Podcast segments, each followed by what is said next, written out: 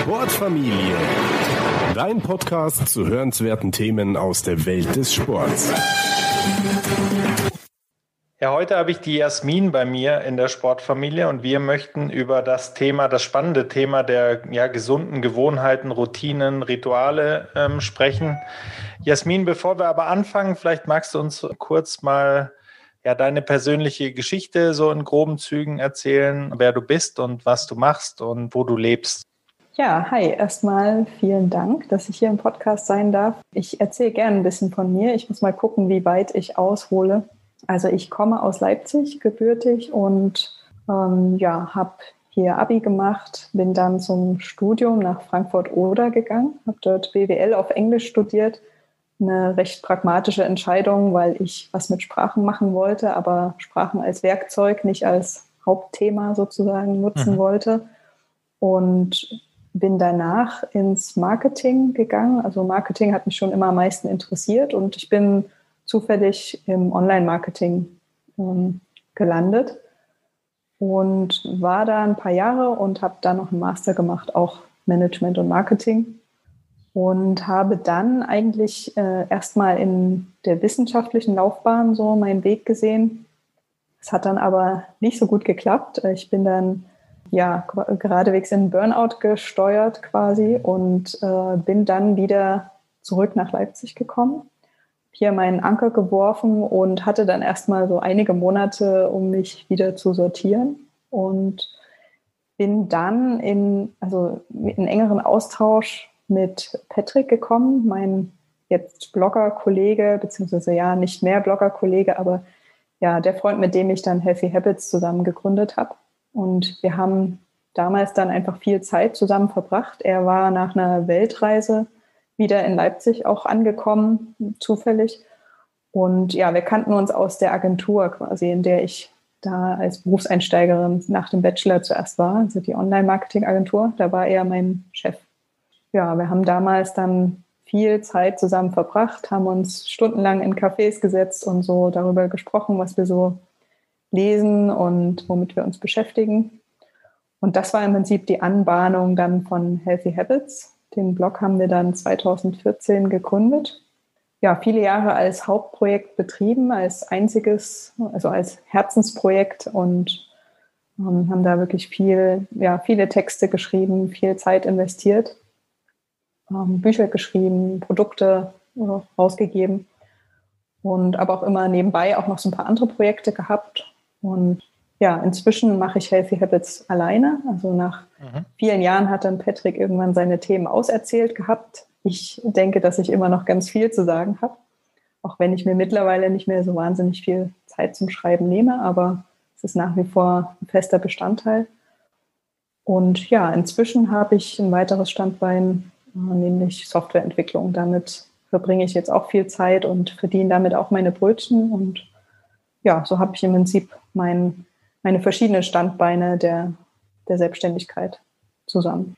Genau. Ja, und der Blog ist wirklich großartig, also kann ich nur empfehlen, healthyhabits.de und wir reden ja auch gleich noch ein bisschen genauer natürlich über die, ja, was man sich hier überhaupt darunter vorstellen kann unter Ritualen und gesunden Gewohnheiten und was auch ähm, mhm. dein Bezug dazu ist. Aber bevor wir das tun, muss ich eine Sache noch sagen, Jasmin, was nämlich sehr, was ich sehr cool finde und sympathisch finde. Also ähm, das ist mir schon gleich beim ersten Mal, bei, wo ich auf der Seite war, aufgefallen, dass wir ähm, relativ ähnlichen Geschmack haben von Ressourcen und Blogs, die wir wiederum äh, lesen. Ähm, ja. Da sind ein paar echt ganz Schön, tolle ja. Überschneidungen dabei. Zum Beispiel Tim Urban von Wait But Why, mhm, der es noch ja. nicht kennt. Also ist einfach äh, großartig, finde ich. Und Mark Manson genauso finde ich auch toll und der, auch Derek Sivers.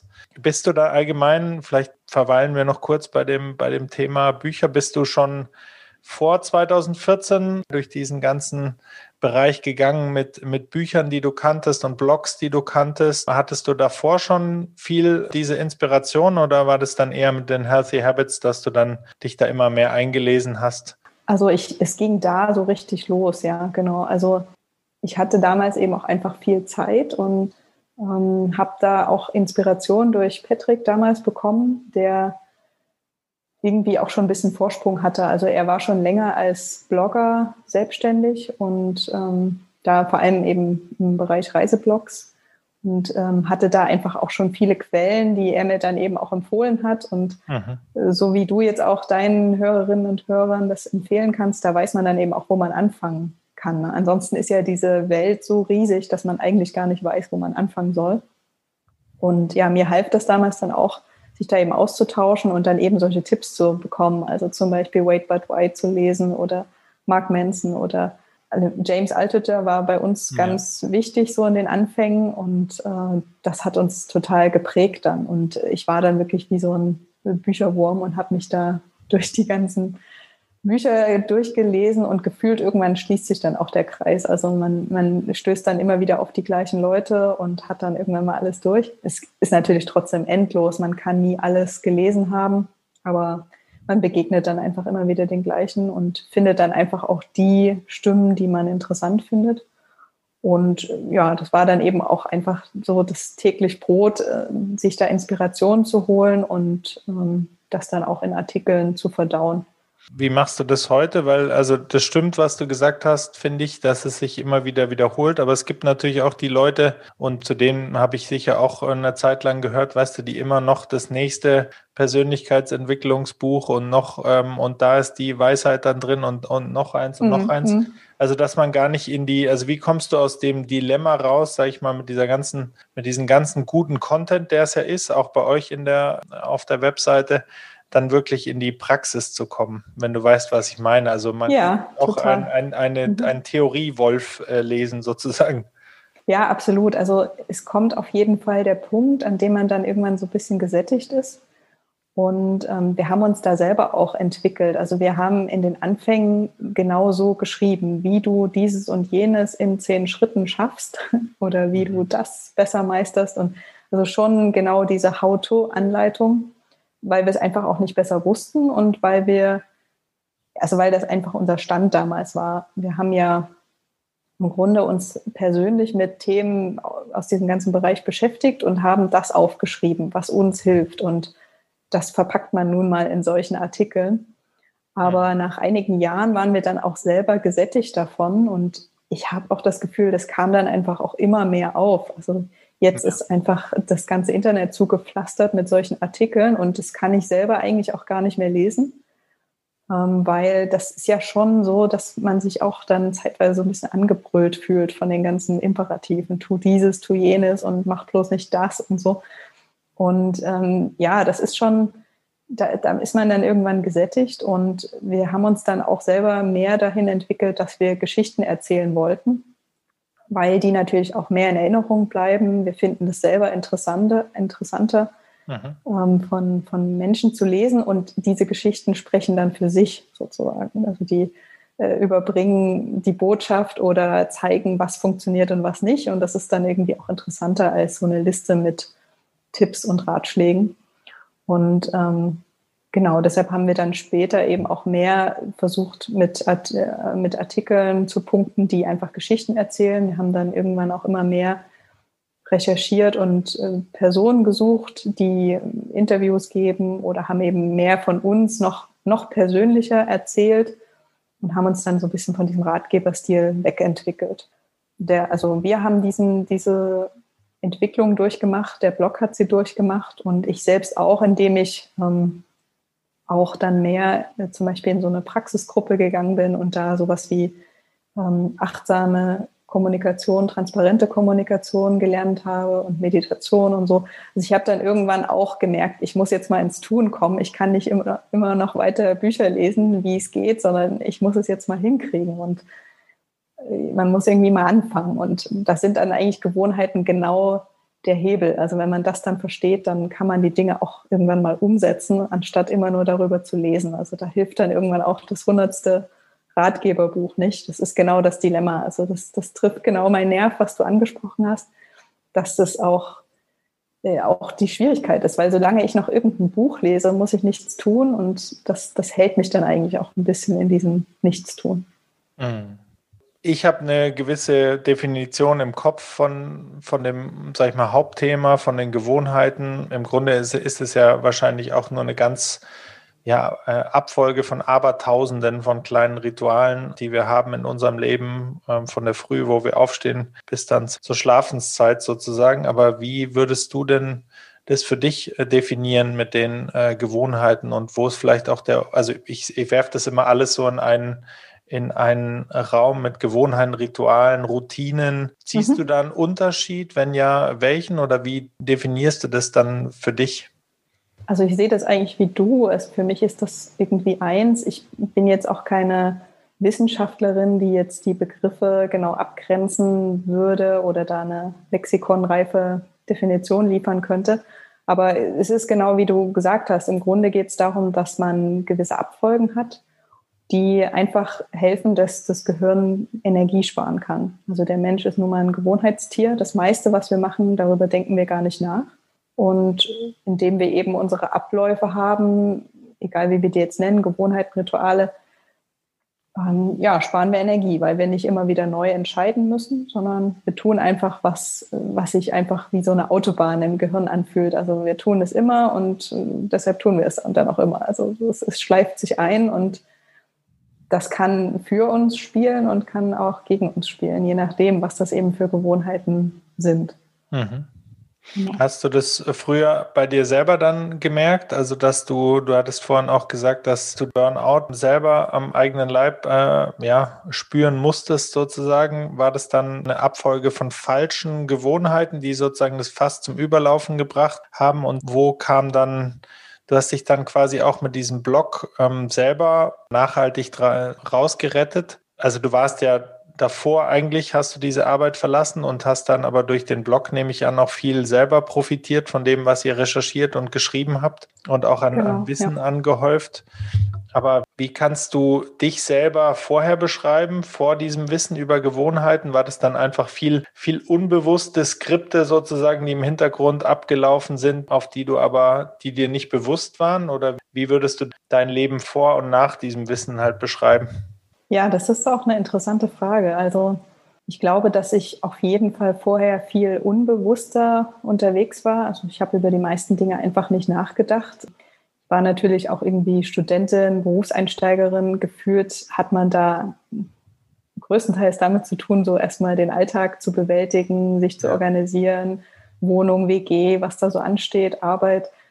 Und dann fing ich ja mit der Selbstständigkeit an und war erstmal auch viel freier und ja, konnte mich dem Ganzen auch erstmal widmen und habe mich dann eben genau wie du auch gesagt hast, ähm, viel mit so Themen wie Gelassenheit und Zufriedenheit auch beschäftigt, weil das da auch meine Baustelle war. Also ich war ja dann auch in Therapie und da war erstmal die größte Aufgabe zu tun, was mir gut tut, weil so kommt man aus so einer depressiven Episode raus.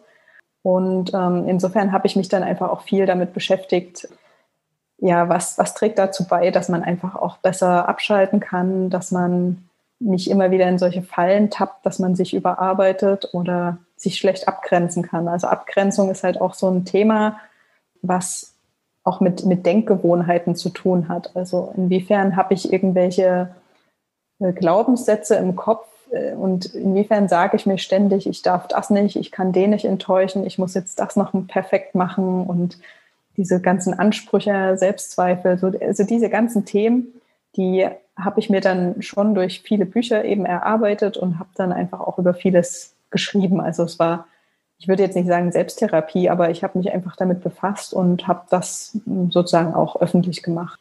So wurde das dann einfach auch, ähm, ja, habe ich da einfach ganz viel dazugelernt und mhm. mit anderen geteilt und auch was so das Thema Ernährung anging, da habe ich eben auch schon immer so ein Thema gehabt, also auch schon lange vor Healthy Habits dass ich da nie so ganz zufrieden war mit meinem Äußeren. Ich glaube, das ist auch so ein allgemeines Frauenthema, nicht ausschließlich Frauen, aber schon vorrangig wahrscheinlich, dass wir uns einfach total unter Druck setzen, was die Figur angeht und so weiter.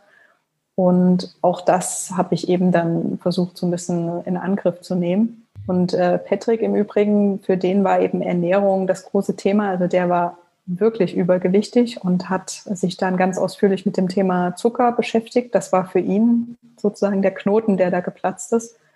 Das hat mich natürlich auch total beeinflusst. Also je mehr man sich dann mit Ernährung beschäftigt, desto mehr kommt man dann auch dahinter, ach so, ich, ich müsste mal die und die Sachen weglassen und mehr kochen und dann funktioniert das auch von alleine. Also dann, dann muss ich auch keine Diät halten, sondern ich muss einfach nur das Richtige essen. Und das habe ich, hab ich dann auch alles mit aufgeschnappt, sozusagen, dieses Wissen. Habe auch angefangen, mehr zu kochen, dann eben auch mehr die, die richtigen Sachen zu essen. Und das hat auf jeden Fall bei mir dann auch dazu beigetragen, dass insgesamt da auch Ruhe eingekehrt ist, weil ich mich dann insgesamt wohler gefühlt habe mit meinem Äußeren und dann mir auch einfach weniger Gedanken machen musste.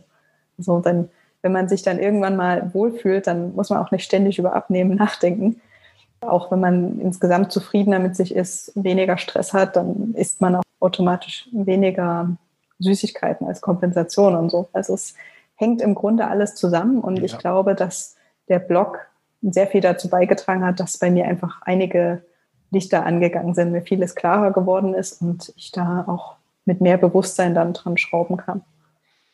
Ja, du hast es gesagt, äh, Jasmin, also alles hängt mit allem zusammen. Das kann ich auch aus meinem eigenen Leben nur bestätigen. Diese großen Bereiche, die bei euch auch oder die bei dir auch auf der Seite von Healthy Habits stehen, vielleicht können wir die noch mal ein bisschen näher beschreiben mit deiner eigenen Definition, in deinen eigenen Worten. Muss jetzt auch mhm. gar nicht wissenschaftlich sein, was man sich da so ein bisschen drunter vorstellen kann, gerade auch in Bezug auf Rituale mhm. und Gewohnheiten. Also wir haben diese vier großen Säulen, sage ich jetzt mal, diese vier großen mhm. Bereiche mit Eat, Move, Feel und Grow. Und vielleicht kannst du das so ein bisschen durchgehen und uns oder da verraten, was sich dahinter dann verbirgt. Ja, sehr gerne. Also wir haben eben schon früh festgestellt, man kann die Sachen eigentlich nicht isoliert betrachten, weil es hängt alles zusammen. Aber wir haben schon angefangen, ja, in den ersten Artikeln so zu beackern, was wir uns erarbeitet haben. Und im Bereich Eat war das dann eben vor allem das Thema Zucker. Also, wo steckt überhaupt überall Zucker drin und wie kann man das vermeiden? Aha. Ist es empfehlenswert, Kalorien zu zählen oder nicht? Und äh, wie kann ich Heißhunger vermeiden? Das sind so die, diese ganzen Artikel dazu oder auch, wie kann ich mich dazu bringen, dass ich öfter koche? Also das ist ja auch eine Frage der Gewohnheiten und äh, ja, um solche Sachen zu ändern, muss ich auch verstehen, wie ich mir Gewohnheiten antrainieren kann. Also wie kann ich Auslöser erkennen? Wie kann ich erkennen, wann ich vor allem Süßigkeiten nasche und aus den falschen Gründen? Das ist also alles, was so in dem Bereich dazu bei uns im Blog ist. Der Bereich Move äh, ist, glaube ich, der am stärksten unterrepräsentierte, weil wir das Gefühl hatten, irgendwann war alles gesagt. Also da ging es vor allem um tägliche Bewegung, also mhm. was, was in unserem Alltag leider viel zu kurz kommt, weil wir sehr bequem leben und eigentlich kaum noch Grund haben, irgendwie das Haus zu verlassen oder großartig Strecken zurückzulegen, körperlich schwer zu arbeiten. Die meisten von uns arbeiten vor einem Bildschirm und ähm, neben den Aufzug. Insofern haben wir da sehr oft ein Plädoyer für Bewegung gehalten und haben dann eben auch über unseren Sport geschrieben, was wir so machen und gemacht haben. Und das war eben so der Kraftsport beziehungsweise Bootcamp, also die auch Sport mit dem eigenen Körpergewicht. Mhm. Ähm, erstaunlicherweise hatte ich da nie Probleme, mich zu motivieren, aber Trotzdem haben wir dazu auch einige Artikel. Gerade für, für Patrick war es immer nicht so leicht, sich zu motivieren, auf Dauer wirklich ins Fitnessstudio zu gehen. Und auch das hat ja viel mit Gewohnheiten zu tun. Also inwiefern ja. kann man sich das leichter machen, wenn man da Schwierigkeiten hat, dran zu bleiben. Für mich war das irgendwie nie ein Problem, weil ich mich danach einfach so gut fühle. Das hat bei mir immer gereicht, um, um mich aufzuraffen. Aber das geht ja vielen, vielen anders. Genau, viel äh, ist die Kategorie zum Thema ja, Gefühle, Emotionen, alles, was auch mit dem Thema ähm, Zufriedenheit zu tun hat, ähm, ja, Erschöpfung, Gelassenheit, Selbstwertgefühl, Selbstzweifel. Es gibt so ein paar Artikel, die einfach immer noch total oft gelesen werden. Alles, was auch mit dem Bereich Hochsensibilität zu tun hat. Das mhm. ist so ein Themenbereich, den ich vor einigen Jahren auch für mich entdeckt habe, eher zufällig. Und das ist irgendwie ein Thema, was ganz viele abholt, weil das einfach auch noch relativ neu ist und sich da aber viele wiedererkennen, so in diesem Thema Reizüberflutung und eine sehr hohe Empathie, sich schlecht abgrenzen können. Ja, das habe ich auch in einigen Artikeln da beackert. Du hast auch ein Buch drüber geschrieben, ja? Genau, genau. Mhm. Das war mein, mein neuestes Buch sozusagen. Und das Thema Grow ist alles, was so Persönlichkeitswachstum angeht. Da geht es eben so darum, das Thema Lernen, das Thema Glück, was macht eigentlich glücklich oder auch was macht frei, was macht unfrei. Also alles, was auch so ein bisschen Meta ist. Ja, auch so, wohin kann ich mich eigentlich entwickeln? Solche, solche abstrakteren Themen, aber irgendwie auch sehr spannend. Und in den letzten Jahren äh, sind vor allem viel und Grow-Artikel erschienen, weil das irgendwie, das ist ja auch ein Riesengebiet, da wird man nie fertig gefühlt. Ja, das macht einfach auch Spaß, über so Dinge nachzudenken. Und die, sagen wir mal, klassischen Themen wie was soll ich essen, warum soll ich wenig Alkohol trinken und wie mache ich Sport, das war gefühlt dann irgendwann mal auch besprochen. Und äh, es war für uns auch mal ganz klar, dass wir jetzt nicht anfangen, immer tiefer ins Detail zu gehen und über Nahrungsergänzungsmittel oder ähnliches zu schreiben, weil das einfach nicht zur Philosophie passt, sondern das ist dann irgendwann mal abgehandelt und Feel und Grow ist eben aber irgendwie unerschöpflich gefühlt. Gibt es da für dich eine Art Metaebene, also gemeinsame Elemente, die jetzt in allen vier genannten Bereichen bei dem ganzen Prozess helfen, auf gesündere Gewohnheiten sich einzulassen oder den, den Körper und den Alltag da umzustellen? Also gibt es da Sachen, die dir aufgefallen sind? Ah, das, das ist ja eigentlich in allen Bereichen, sag ich mal, so ein, so ein Grundstock, den man braucht?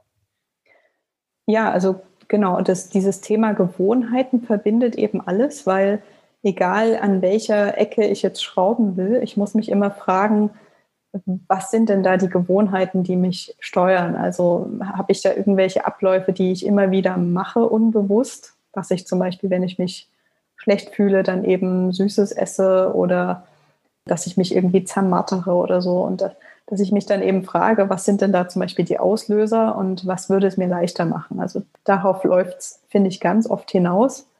Es hilft in, mein, in meiner Erfahrung auch, äh, sich eben da auszutauschen mit anderen und sich auch, ja, wenn man sich jetzt da Veränderungen vornimmt, dass man dann auch für Verbindlichkeit sorgt. Also dass ich zum Beispiel einem Freund erzähle, ich möchte das und das machen und der fragt dann auch nach und sorgt sozusagen für die Verbindlichkeit. Das, das sind eben so Sachen, die da, die da helfen. Was auch so ein übergeordnetes Prinzip ist, ist das ähm, Pareto-Prinzip, kennst du vielleicht auch, also ja. diese 80 20-Regel, ähm, dass ich jetzt auch nicht versuche, alles zu 100 Prozent richtig zu machen, sondern ich gebe mir Mühe, dass ich so zu 80 Prozent äh, gesund lebe, also dass ich eben zu 80 Prozent vernünftig esse, mich auch bewege und ähm, auch ein paar Gewohnheiten habe, die mir mental helfen, sei es um, rauszugehen, spazieren zu gehen, zu meditieren. Aber ich lasse auch eben locker und 20 Prozent ist ja nicht ganz wenig. Also ich äh, esse auch mal unvernünftige Dinge oder halte mich einfach mal nicht an, an Gewohnheiten oder so. Und das funktioniert in meinen Augen ganz gut, weil zu viel zu wollen, das hat meistens zur Folge, dass man dann irgendwie einbricht, dann sich schlecht fühlt, demotiviert ist und dann bricht alles ein. Insofern ist das, glaube ich, auch eine gute Strategie, sich einfach nicht zu viel abzuverlangen. Das fällt aber auch so Perfektionisten wie mir dann auch nicht immer leicht. Das passt ganz gut dazu, äh, das Thema mit, mit sich selber Ziele zu setzen, was ja wahrscheinlich die meisten Leute für sehr sinnvoll erachten würden. Allerdings gibt es ja dann auch irgendwie so eine, also ich sage es jetzt mal ähm, negativ formuliert, wenn man das Ziel nicht erreicht, dann zerfleischt man sich äh, vielleicht mitunter. Wenn man es mhm. erreicht, fühlt man sich vielleicht so ein bisschen leer. Also es gibt ja auch diese Überlegungen, dass man eher so prozessorientiert sich immer, wo ja dann auch die Gewohnheiten helfen kann, dass man sich gar nicht so ähm, unbedingte Ziele setzen mhm. sollte, sondern eher auf den Prozess äh, konzentrieren soll. Wie stehst du zu dem Ganzen? Hast du dazu vielleicht auch in Bezug auf deine Person eine Meinung oder was hast du da für dich rausgefunden? Ja, also ich glaube, ich bin da eindeutig so ein Prozessmensch, weil ich hatte jetzt nie so klare Ziele. Also diese typischen Fragen, wo siehst du dich in fünf Jahren, da hätte ja. ich nie eine Antwort gehabt, so richtig. Also vor allen Dingen, seit ich selbstständig bin, bin ich eigentlich wirklich danach gegangen, was macht mir Spaß, worauf habe ich Lust. Weil wenn man in was gut werden möchte, dann braucht man einfach auch Ausdauer, um dran zu bleiben und sich möglichst tief einzugraben. Und das geht ja gar nicht ohne die Motivation, sich da jeden Tag hinzusetzen. Sei es einen Text zu schreiben, ein Buch zu schreiben oder einen E-Mail-Kurs zu erstellen. Das sind ja Dinge, an denen arbeitet man monatelang und das ist einfach zäh. Also das kann man nicht anders sagen. Da, da muss man sich quälen zum Teil. Und ähm, insofern muss man da auch ein bisschen von Tag zu Tag gucken, irgendwie, worauf, worauf habe ich Lust und woran will ich arbeiten. Also danach sind wir auch viel gegangen, bin ich viel gegangen, worauf habe ich Lust. Und mhm. auch als ich dann jetzt vor ein paar Jahren mich in Softwareentwicklung eingearbeitet habe, habe ich eben auch gar kein genaues Ziel gehabt. Also es gab keinen Job in Aussicht oder irgendwas, worauf ich hingearbeitet habe, sondern es war eher so ein Instinkt, dass mir das wahrscheinlich Türen öffnet und ich dann einfach auch viele Optionen habe. Und das finde ich immer ganz wichtig. Also wenn Türen aufgehen, dann hat man ja viele Möglichkeiten und es fühlt sich irgendwie gut und sicher an, viele, sozusagen viele Optionen zu haben. Insofern war das auch eher prozessgetrieben, dass ich mir gesagt habe, naja, wie wird man Programmierer? Man, man eignet sich das irgendwie an. Und dann habe ich mich eben mit Online-Tutorials auseinandergesetzt, habe, ja, man liest da weniger, sondern man guckt sich halt hauptsächlich Videos an und macht irgendwelche Aufgaben. So ging das dann immer weiter und irgendwann kam es dann wirklich zum ersten Job. Also das war wirklich eher so prozessmäßig, dass ich mich gefragt habe, wie arbeitet jemand, wie würde jemand agieren, wenn er das werden will. Naja, er würde jetzt das und das machen. Und das hat mich, glaube ich, mehr vorangebracht, als wenn ich mir jetzt irgendein abstraktes Ziel gesetzt mhm. hätte und mich davon immer sehr weit entfernt gefühlt hätte, weil das, das ist eben so eine Sache auch, dieses Ziel, wann, wann erreicht man das? Das ist eben auch schwer, schwer abzustecken.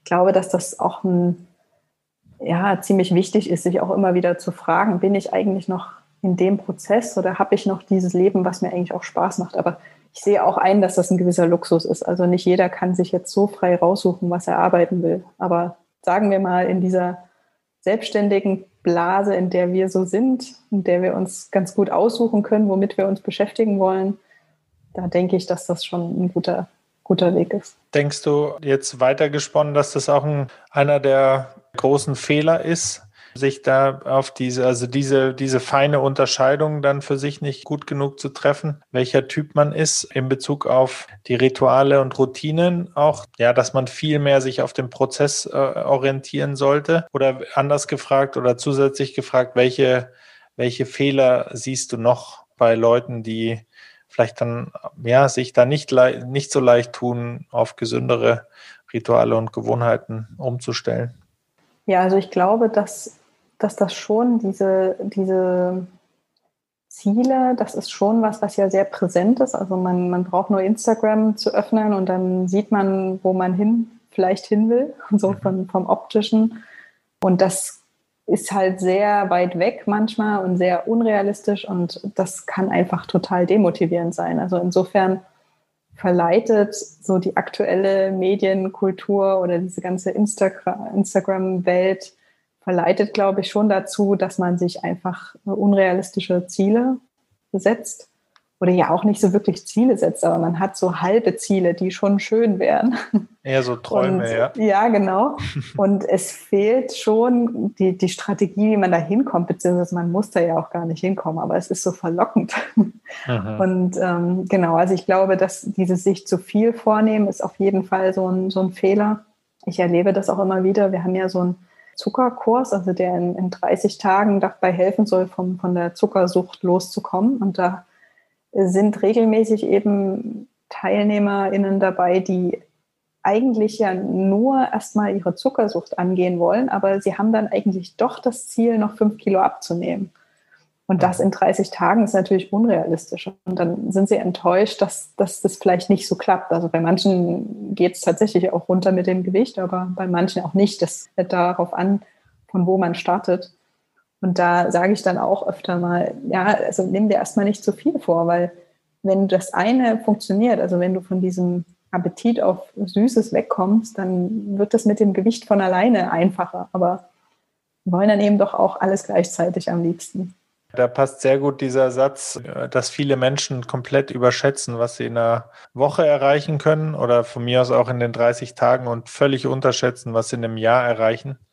Ja, also absolut. Bei mir trifft es voll ins Schwarze. Also das mhm, ist wirklich, mhm. wenn man da dran bleibt. Ich mache zum Beispiel jetzt äh, in der Früh gehe ich immer nur wirklich zwei bis drei Kilometer laufen, wo man sich denkt, das ist ja wirklich nicht viel. Also mit dem Hund kurz raus und ähm, mhm, mhm, ja, ein bisschen joggen, leichtes Joggen, aber du kommst da halt auf eine absurde Zahl, wenn du das an Kilometern, wenn du das aufs Jahr hochrechnest. Und es ist eigentlich so einfach gemacht. Also diese 10 Minuten, 15 Minuten, was das kostet, das hat, glaube ich, oder hätte jeder, wenn man ein bisschen früher aufsteht. Und ich glaube, ich habe es ausgerechnet, es sind dann irgendwie 17 Marathons im Jahr. Mhm, und ja. wenn, wenn du jetzt jemanden triffst in einer Bar oder im Café und der sagt dir, er ist 17 Marathons gelaufen, dann denkst du dir, was für ein Freak oder äh, unglaublich, was du erreicht hast. Aber wenn man jetzt sagt, ja, du läufst so täglich äh, zehn Minuten in langsamem Tempo, da ist keiner irgendwie, haut es keinen vom Hocker. Und das trifft es ganz gut. Und so ist es, glaube ich, in allen Bereichen. Also wenn du eine Sprache lernst und machst halt täglich deine Sachen, dann kommst du halt in dem Jahr unglaublich weit.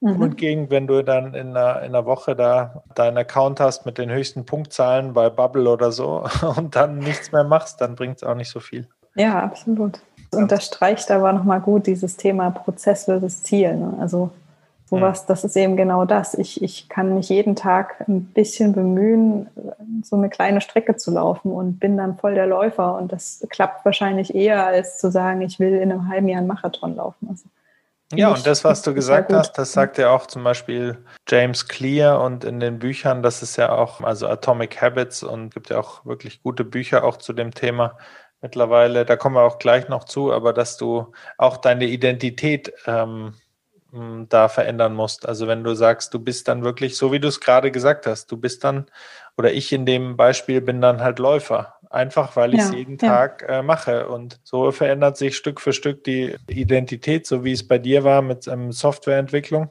Irgendwann hat man dann halt auch das nötige Wissen, aber auch das nötige Selbstverständnis, glaube ich. Ja, total, genau. Und gerade auch für alle, die irgendwie mal mit dem Gedanken spielen, da als irgendwie Quereinsteiger die, die Branche zu wechseln oder so in einen ganz anderen Bereich zu gehen, da hat man halt vor allem auch totale Selbstzweifel am Anfang und fragt sich immer, kann ich das schaffen? Kann das gehen? Und aber mit jedem weiteren Tag, den man dran bleibt, glaubt man sich das dann auch selbst mehr. Also das, das ist dann auch irgendwie ganz wichtig, um selber nicht immer wieder so zu zweifeln, ob das überhaupt gehen kann. Ja, und dann entdeckt man auch, dass die anderen eigentlich auch nur mit Wasser kochen, sozusagen, oder?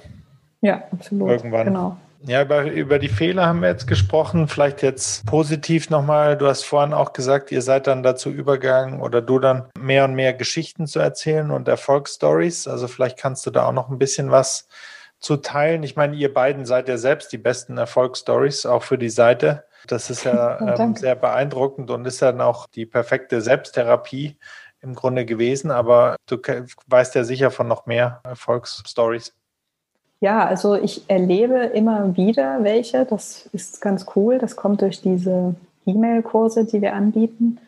Also den Zuckerkurs habe ich schon erwähnt und es gibt auch einen Abgespeckt-Kurs, wo wir auch so die Gewohnheiten dosiert an den Mann oder die Frau bringen, die uns geholfen haben, um eben abzunehmen. Da gibt es immer wieder welche, die sich dann auch zurückmelden. Also von vielen hört man wenig. Klar, es wird sicher auch welche geben, die dann den Kurs zwar buchen, aber nicht abschließen. Aber es gibt eben auch viele, die sich dann zurückmelden und ganz lang Feedback schreiben und mhm. uns da total danken und sagen, dass sie es jetzt endlich in den Griff bekommen haben, dass jetzt endlich diese, dieser ständige Appetit auf Süßes weg ist und sie einfach auch ihren Bewegungsalltag völlig umgestellt haben und so. Und das ist natürlich wirklich mega. Also das, das gibt nichts Motivierenderes. Und äh, es gibt auch seit einigen Jahren einen Gelassenheitskurs. Da habe ich auch mal so aufgearbeitet, was denn mir hilft, um irgendwie gelassener zu werden. Das war mhm. relativ lang, weil ich glaube, dass man solche Sachen auch nicht in drei Wochen ändern kann. Das wäre einfach irgendwie utopisch.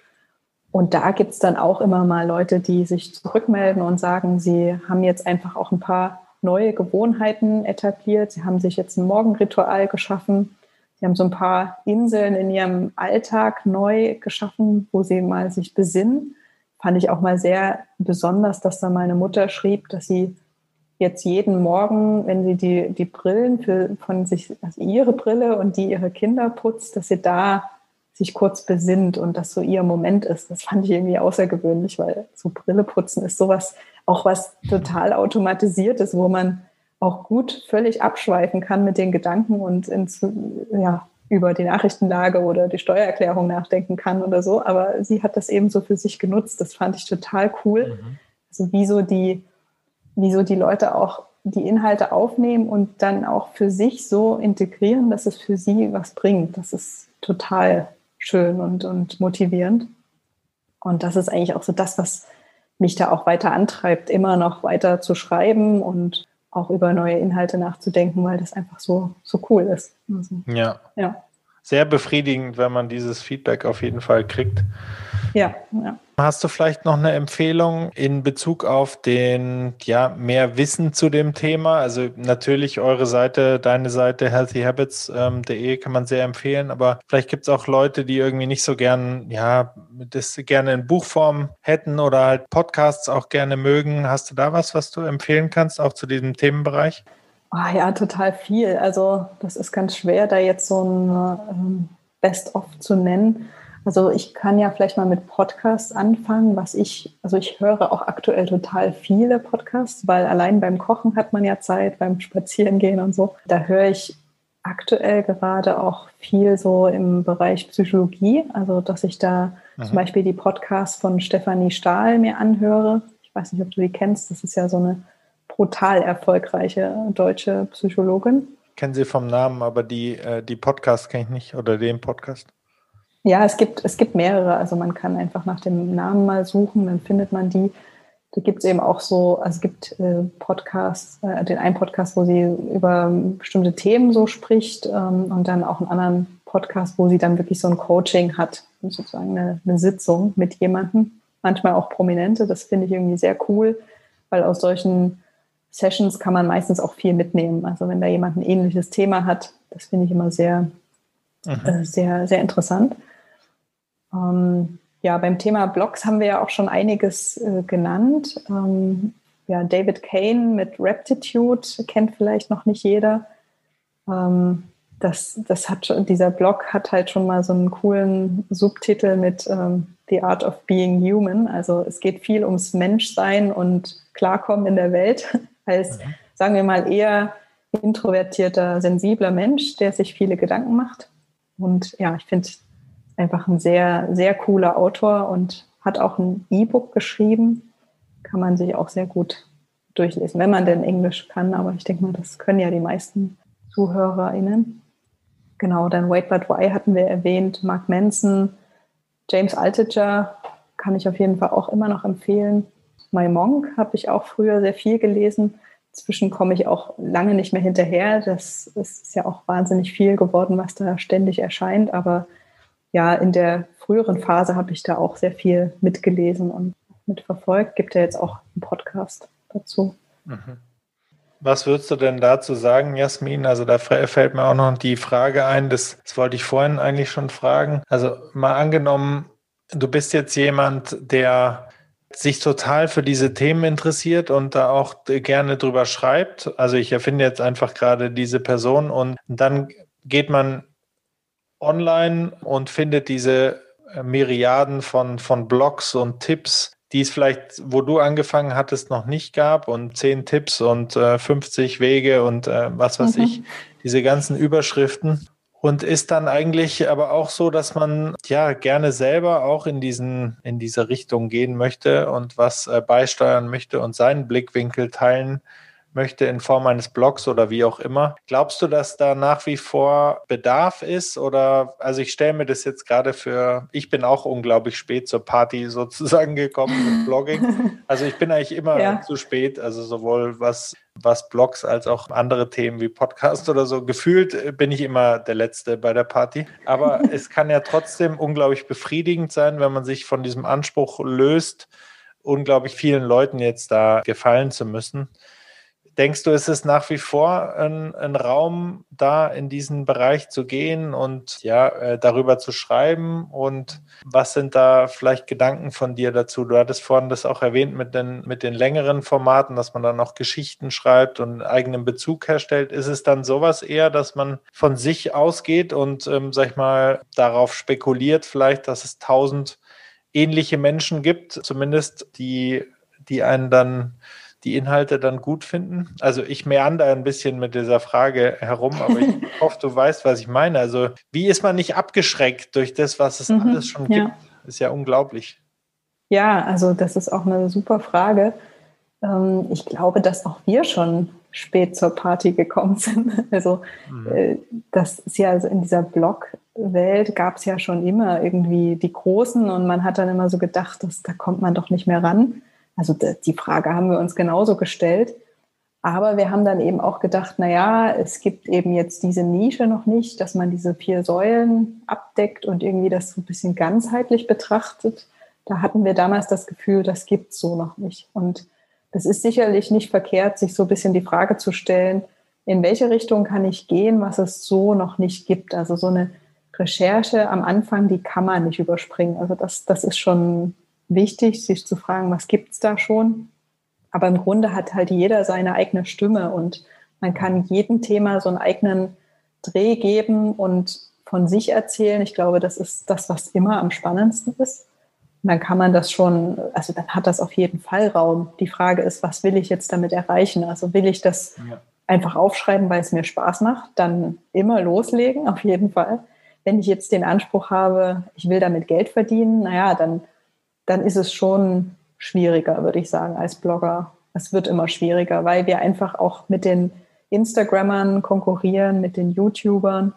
Und da gibt es einfach auch viele Leute, die unheimlich viel Zeit und auch Geld investieren, um da groß zu sein. Und es ist nun mal einfach immer bequemer, sich ein Video anzugucken, als einen 2000 Wörter Artikel zu lesen. Und das kann man einfach nicht leugnen als Blogger. Und mhm. also Patrick und ich haben ja dann auch irgendwann festgestellt, naja, von Healthy Habits werden wir nie zu zweit leben können. Das, das wird nicht gehen. Wir hatten schon diesen Wunsch eigentlich. Wir haben gedacht, das kriegt man hin, aber wir haben dann irgendwann gemerkt, naja, da müsste man noch ganz andere Seiten anschlagen. Also man müsste dann noch mehr Kooperationen machen, man müsste noch mehr in die Tiefe gehen, man müsste manche Themen noch mehr sezieren und dann vielleicht doch irgendwann über Nahrungsergänzungsmittel schreiben, aber das wollten wir eben nicht. Und ähm, insofern war es für uns eigentlich immer cool, dass wir andere Projekte hatten, die das querfinanziert haben, weil so konnten wir inhaltlich über das schreiben, was uns wirklich interessiert, uns den Luxus leisten, zum Teil wochenlang für Artikel zu recherchieren und aber über andere Wege, in Klammern passivere Wege, dann das Geld verdienen. Und wenn man so ein Setting hat, das ist halt cool, weil dann kann man, ist man so frei und hat aber trotzdem ja, das Geld zusammen, um, um zu leben. Mhm. Aber das ist auf jeden Fall ein langer Prozess, sich sowas aufzubauen. Und da kann ich total verstehen, wenn man da den Eindruck hat, dass das ist doch jetzt alles irgendwie zu spät. Aber ich wahrscheinlich ist es nicht zu spät. Es kommt nur ein bisschen auf den auf die Geduld an, auf den Horizont und was man jetzt wirklich erreichen will. Ja, und ich glaube, es ist im Endeffekt so, wir Menschen mögen einfach auch gute Geschichten und da wird es immer einen Bedarf geben. Und mhm, dann muss man absolut. vielleicht einfach nicht die Abkürzung gehen, sondern einfach sich auch die Zeit nehmen und die eigene Stimme zu finden. Ich glaube nur, dass es nicht so leicht ist und viele auch abschreckt, so wie du sagst. Also es ist halt einfach gefühlt leichter ein Foto zu machen als eben äh, 2000, äh, wobei das auch harte Arbeit ist bei den Instagrammern, was ich so mitkriege, also unglaublich. Absolut, ja, ja, ja, definitiv. Unvorstellbar für mich, aber natürlich auch äh, für viele dann ja das gewünschte Mittel oder das gewünschte Medium dann. Ja, und weil du vorhin noch gesagt hattest, ähm, dass man dann auch so ein bisschen überlegen muss, für wen schreibe ich dann vielleicht oder wie mache ich das am besten? Und da war eigentlich immer bei uns die Strategie, dass wir, also man sollte schon so eine Zielgruppe vor Augen haben. Für, also für wen schreibe ich jetzt eigentlich so? Mhm. Und das Einfachste ist meistens für die Leute zu schreiben, die so ähnlich sind wie man selbst. Also man stellt sich zum Beispiel eben die eigene äh, die eigenen Freunde vor, die so ähnlich alt sind, ähnlich irgendwie vom Beruf unterwegs sind, eine ähnliche Lebenssituation haben. Das ist gefühlt immer am leichtesten, mhm. weil man einfach deren ja, man kennt deren Wortwahl, man weiß, was die so bewegt, was die interessiert und das ist dann auch am leichtesten, authentisch äh, rüberzukommen und ja, auch einfach mit, mit Geschichten irgendwie das Interesse zu wecken. Das ist auf jeden Fall viel leichter, als sich jetzt abstrakt irgendeine Zielgruppe zu überlegen, die vielleicht marketingmäßig ja lukrativ sein müsste, aber die man einfach zu wenig kennt und an der man nicht, nicht nah genug dran ist. Ich glaube, da sind sehr gute Punkte und Ratschläge äh, von dir dabei. Vielleicht, wenn wir jetzt so auf die Zielgeraden einbiegen, ähm, noch ein paar Fragen, ein bisschen mehr aus der, aus der Vogelperspektive, vielleicht auch aus dem Rückblick. Gibt es was, wenn du jetzt so zurückschaust, was du deinem 18-Jährigen äh, selbst gerne mit auf den Weg geben würdest? Also die Frage mag ich einfach total gerne, weil man einfach mit zunehmender Lebenserfahrung gerne manchmal sein, äh, sein jüngeres Selbst, glaube ich, rütteln würde und sage, die Sachen, die du gerade für wichtig findest, sind in Wahrheit sind nicht die wichtigen. Ja, das ist ja so eine Klassikerfrage. Ich, ja. ich finde die gar nicht so leicht zu beantworten. Ich, ich denke, dass ich mir im Nachhinein gern einige Portionen Selbstzweifel hätte ersparen wollen. so. hm. Aber ich, wenn ich jetzt sagen würde, sozusagen aus, aus heutiger Sicht mit 32, Mensch, mach dir nicht so viele Gedanken und zweifel weniger an dir selbst, das suggeriert so ein bisschen, als hätte ich das gelöst. Und als wäre das jetzt, als würde ich das jetzt nicht mehr machen. Und das stimmt eben auch nicht. Also im Nachhinein weiß ich, oh ja, du wirst dir noch so viele Gedanken machen und das würde ich mir gerne ersparen, aber ich glaube, so richtig überspringen kann man das eben auch nicht. Und es ja. hängt auch ein gutes Stück einfach an der Persönlichkeit, daran, wie man so gestrickt ist. Und ja, es ist, glaube ich, auch nur so zum Teil zu vermeiden. Also das ist so ein bisschen äh, sicher so ein Dauerthema, das ich nie so ganz ablegen werde. Aber zumindest habe ich da jetzt ein paar Jahre später so das Gefühl, ach, ich hätte schon einfach mehr Vertrauen haben können, so in mich und in den Weg und dass das sich schon alles ergibt. Und dass auch nicht alles so festgelegt ist, weil mit 18 denkt man ja auch, was ich jetzt studiere, das legt alles fest und dann ist alles klar. Aber wenn man jetzt nicht gerade Arzt werden, Ärztin werden will, dann ist das nicht so klar und man kann jederzeit auch noch umschwenken. Ähm, mhm. Und es ist nicht alles so festgelegt. Es ist äh, jederzeit noch möglich, sich in Dinge einzuarbeiten, als Quereinsteiger nochmal zu wechseln und so. Da würde ich auch jeden ermutigen irgendwie bis heute, weil viele einfach immer glauben, dann müssen sie nochmal studieren und so. Und ich denke eben, ne, nee, also wenn du dich jetzt ein Jahr lang auf Udemy mit allen Kursen zu diesem Thema beschäftigst, dann weißt du mehr als jemand, der das fünf Jahre vor zehn Jahren studiert hat. Ja, und dazu fällt mir auch noch ein, das habe ich neulich irgendwo gelesen, das fand ich sehr gut, dass man, dass wir dazu neigen, immer so das in abgeschlossenen Begriffen zu sehen. Also es gibt dann die Jugend und die Studentenzeit und so. Und eigentlich sind es alles Stränge im Leben, die alle ineinander übergehen. Also wir sind auch noch ein Teil, sind wir die 18-Jährigen. Das ist auch noch irgendwie in uns drin. Und ähm, das ist alles nicht so sequenziell, sondern eher, es geht alles ineinander über. Und ja, das ist ein interessanter Gedanke, okay. Das fand ich ganz schön eigentlich als Gedanken. Mhm. Und mhm. ja, vielleicht passend zu diesem zu dieser letzten Frage sind dann auch, geht es auch um Fragen. Also ist ein ganz großes Thema bei mir persönlich. Ich auch feststelle, wo ich auch einfach einen großen Bedarf sehe von uns zwischenmenschlich, dass wir uns äh, bessere und mehr Fragen stellen sollen, als äh, außer, hey, wie geht's denn so oder wie ist das Wetter? So nach dem Motto, vielleicht gibt es auch Fragen, die du dir selber öfters äh, stellst und ähm, vielleicht hast du da Beispiele zu. Ja, das ist auch interessant. Ähm, also so eine Frage, die ich mir schon jeden Tag stelle, ist, wenn ich meditiere. Also ich benutze Headspace, welche Anleitung auch immer man nutzt. Ich finde es ja. sehr hilfreich, um, um eben dran zu bleiben. Und so eine Frage in der Meditation ist ja auch, wie geht's mir? Also was ist heute so? Und da ist es eben auch so die Kunst, dann nicht so abzudriften in ja, heute ist das passiert und jetzt beschäftigt mich das und dann mache ich mir noch Sorgen bei morgen, sondern eben, wie, wie fühle ich mich eigentlich gerade?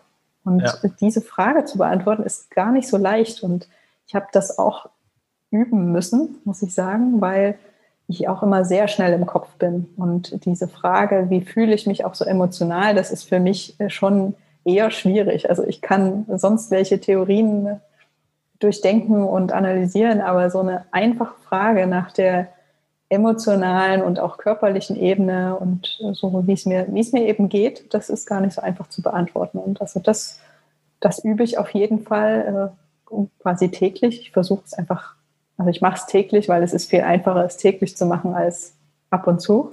Ja. Eine andere Frage, die ich mir häufig stelle, ist, wenn ich mir über irgendwas den Kopf zerbreche, weil irgendwas blöd gelaufen ist, irgendwas passiert ist, äh, da frage ich mich oft, wie wichtig ist das noch in, in einem halben Jahr oder in zwei, drei Monaten. Also mit einem gewissen Abstand, bei dem man erwarten kann, bis dahin ist die Sache einfach unwichtig geworden. Und das ist so eine ja, Frage, die ich mir auch so stelle, um mich ein bisschen zu beruhigen und mir klar zu machen, dass die Dinge ja nie so groß sind, wie sie sich dann im Affekt ja. so anfühlen. Ja, das ist auch eine stoische, ein stoisches Werkzeug oder von der stoischen Philosophie. Diese Frage ist Gold wert, kann ich auch ja. nur bestätigen. Also wenn man ja. sich dann der eigenen Unwichtigkeit so ein bisschen auch äh, bewusst wird. Äh, das hängt damit auch zusammen, aber einfach, dass man sagt, ja, kratzt es in äh, äh meistens äh, in einem Monat schon keinen Menschen mehr. Und äh, ja, meistens ja. kratzt auch niemand außer einen selbst, ehrlich gesagt, weil alle das, mit ihrem stimmt, Kram beschäftigt sind. Ein letztes Mal möchte ich noch gerne auf die Weiterbildung zurückkommen. Wir hatten es ja jetzt schon ein paar Mal, wie gesagt, aber mir geht es jetzt auch noch mal als erklärte Leserratte so ein bisschen um Bücher und Tipps. Mhm. Hast du noch, ähm, also es muss jetzt gar nicht auch aus dieser persönlichen Entwicklungsecke sein, aber gibt es Bücher, die dich wirklich auch nachhaltig beeinflusst haben, die du vielleicht auch schon öfters ähm, verschenkt hast, die eine, eine größere Bedeutung für dich haben? Ja, also Eins, was mich sehr beeinflusst hat, war Tiere essen. Ich weiß Aha. nicht, ob du das kennst. Jonathan Safran Foer oder wie auch immer man ihn gut ausspricht. Ich bin da ja. unsicher, aber ähm, ja, Eating Animals dann auf Englisch. Das hat mich total beeinflusst, weil ich danach Vegetarierin geworden bin. Also es geht um Massentierhaltung in allen Bereichen. Und ich meine, ich habe auch vorher schon geahnt, dass es jetzt so einem äh, Legebatteriehuhn nicht wirklich gut geht, aber er hat das so plastisch beschrieben, dass es ja allen, die ich kenne, mit einer Ausnahme sind danach alle Vegetarier geworden, wow. die das gelesen haben. Ähm, das fand ich sehr gut. Verschenkt habe ich das noch nie, weil ähm, es so ein bisschen, naja, es könnte ein bisschen übergriffig wirken. Mhm. Aber ich habe das schon sehr oft empfohlen, ja. Also wenn man da offen ist, dann kann ich das sehr gut empfehlen. Mhm. Ähm, dann fand ich auch sehr krass ähm, das Buch The Disease to Please, also die Krankheit zu gefallen. Gibt es leider nur auf Englisch von Harriet Breaker. Das mhm. ist auch eine US-amerikanische Psychologin. Und da geht es um das Thema People-Pleasing im Deutschen irgendwie gefallen wollen. Mhm. Und ähm, das war für mich total erhellend, weil ich habe mich da sehr wiedergefunden. Also ich bin schon auch sagen wir mal, sehr angepasst, glaube ich, so auch erzogen, groß geworden, dass ich einfach noch nicht viel anecken will. Und ich habe dadurch auch viel verstanden, auch weil wir ja vorhin über das Thema Burnout kurz gesprochen haben.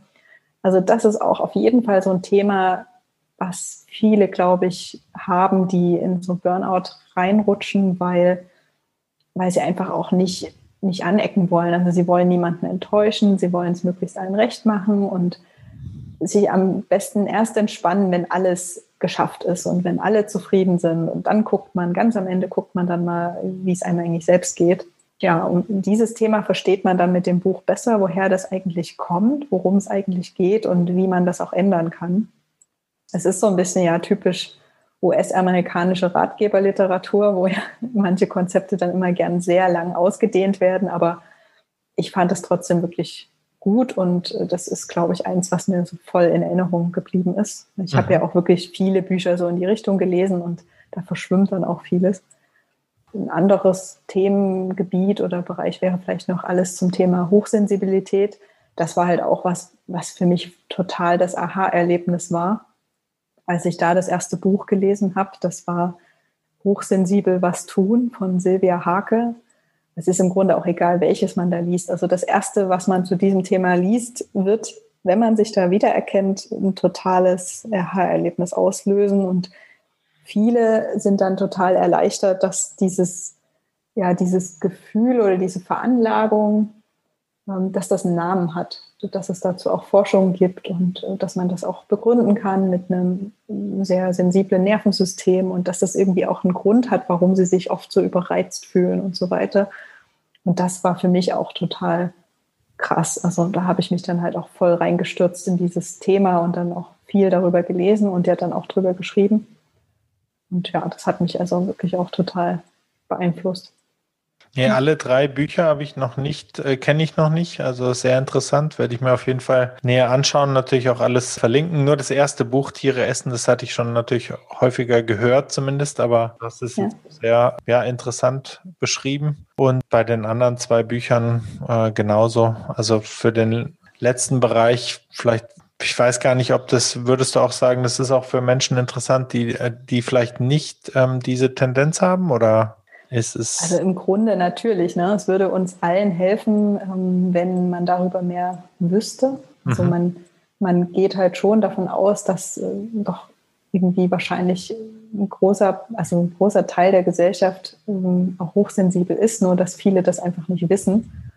Und natürlich würde es allen helfen, wenn man da mehr über seine Mitmenschen wüsste. Also wenn man jetzt einen Kollegen hat oder Kollegin, die irgendwie manchmal dann komisch reagiert, äh, überlastet ist und sich dann ganz stark zurückzieht oder so. Und ich, ich würde das verstehen, auch als weniger sensibler Mensch. Klar, das würde allen helfen. Aber ich, ich glaube, dass man sich da schwer motivieren kann. Also ich, wenn ich jetzt mal so an ein paar Personen in meinem Familien-Freundeskreis denke, die ich jetzt für eher nicht hochsensibel halte, die könnten sich nie motivieren, so ein Buch zu lesen. Aber ich denke mal, auch deine Zuhörerinnen und Zuhörer sind wahrscheinlich auch, sind viele eher introvertierte Menschen dabei, die auch vielleicht eher sensibel sind und ja, da das, ist einfach das, das so Potenzial groß. Also ist das, ist, geht das Hand in Hand, Introvertiertheit und ähm, Hochsensibilität oder? Also man, man geht davon aus, ja, dass die, die Mehrheit der Hochsensiblen introvertiert ist. Ich glaube, 70-30 ist so die angenommene Verteilung. Aber man muss auch sagen, dass es auch zum Teil schwer ist, die Themen voneinander abzugrenzen und dass das auch so noch ein Kritikpunkt ist an dem Thema Hochsensibilität dass es da eben Kritiker gibt, die sagen, das ist kein neues Thema, das, das gibt es schon in der Psychologie. Das ist ja dann immer so, wenn ein neues Konzept auftaucht, dann sagen die Etablierten, das ist nicht neu, das haben wir schon, das ist Thema 1, 2 und 3. Das wird dadurch abgedeckt. So wird das auch bei Hochsensibilität so ein bisschen angezweifelt, ob das wirklich ein neues Thema ist, aber es gibt immer mehr Forschung dazu und ja, man kann davon ausgehen, dass die meisten da eher, eher introvertiert sind. Aber es gibt eben auch Ausnahmen. Das ist dann auch interessant. Das ist auch eine mhm. interessante Kombi, wenn jemand sehr sensibel ist, aber trotzdem extrovertiert. Gibt es auch. Mhm. Ja. Und abschließend, Jasmin, vielleicht noch die Frage, also ganz, ähm, ganz offene Frage, ob du noch ja, eine abschließende Botschaft hast, die du gerne loswerden möchtest oder vielleicht kannst du auch noch mal teilen, ob du an einem gerade an einem neuen äh, Projekt arbeitest, auf das man sich freuen kann. Ansonsten gibt es dann natürlich auch schon sehr viel von dir und mit dir online zu finden. Mhm. Vielleicht sagst du dazu noch mal was? Ja, also ich glaube, es gibt wirklich viel Lesestoff äh, im Blog, der auch nach wie vor total aktuell ist. Also es gibt einfach Themen, die ich heute noch absolut genauso schreiben würde, weil sie mich heute immer noch genauso beschäftigen. Jetzt aktuell schreibe ich auch gerade wieder an einem neuen Artikel, der wird dann in Kürze online sein. Da wird es auch um Hochsensibilität gehen. Ich will da über die Phasen schreiben, die ich da so durchgemacht habe, so von der Entdeckung und Euphorie über die Vertiefung bis hin dann auch zu einer gewissen Ernüchterung. Ähm, mhm. Das, genau, das möchte ich ähm, beschreiben. Und ja, es gibt auch ein Newsletter. Also wenn man äh, einfach informiert werden will, wenn da was Neues kommt, dann kann man sich da auch gern anmelden. Mhm. Genau, ansonsten Botschaft, ah, das ist immer so eine schwierige Frage, aber ich glaube, was irgendwie ganz wichtig ist, ist das, und was ich immer wieder auch so mitkriege, was vielen einfach total hilft, ist, sich auch darüber klar zu werden, dass es den meisten anderen auch so geht. Also wenn man so seine Zweifel hat, wenn man seine Probleme hat, sich zermattert oder mit irgendwas kämpft, dann gibt es meistens auch andere, die genau damit auch kämpfen. Und ähm, dann ist es manchmal ganz cool, sich dazu zu belesen und andere zu finden oder auch einen Austausch zu suchen. Ähm, das ist für die meisten sehr heilsam, das mitzubekommen, dass sie nicht alleine sind. Ich glaube, das ist ein wunderbarer Punkt, um das Gespräch zum Ende zu bringen. Also vielen, vielen Dank, dass du dir die Zeit genommen hast. Hat äh, wirklich sehr, sehr viel Spaß gemacht. Ich hoffe, ja, dass es gern. auch für dich ganz gut war, sag ich mal. Ja, total. Also ich, äh, es gibt auch bei uns einen Artikel dazu zum Thema, dass ja gute Zuhörer auch sehr selten sind. Insofern, es ist total schön und ja selten, dass man so tolle Fragen gestellt bekommt und sich der Zuhörer auch wirklich interessiert. Ja, also ich glaube, da können sich auch viele mit identifizieren, dass solche, solche Gespräche ja total selten sind im Alltag. Und insofern ja, das außerdem streichelt das das Ego, wenn jemand meine Blog. ja, absolut. so. also, vielen Dank, Jasmin. Die Sportfamilie. Dein Podcast zu hörenswerten Themen aus der Welt des Sports.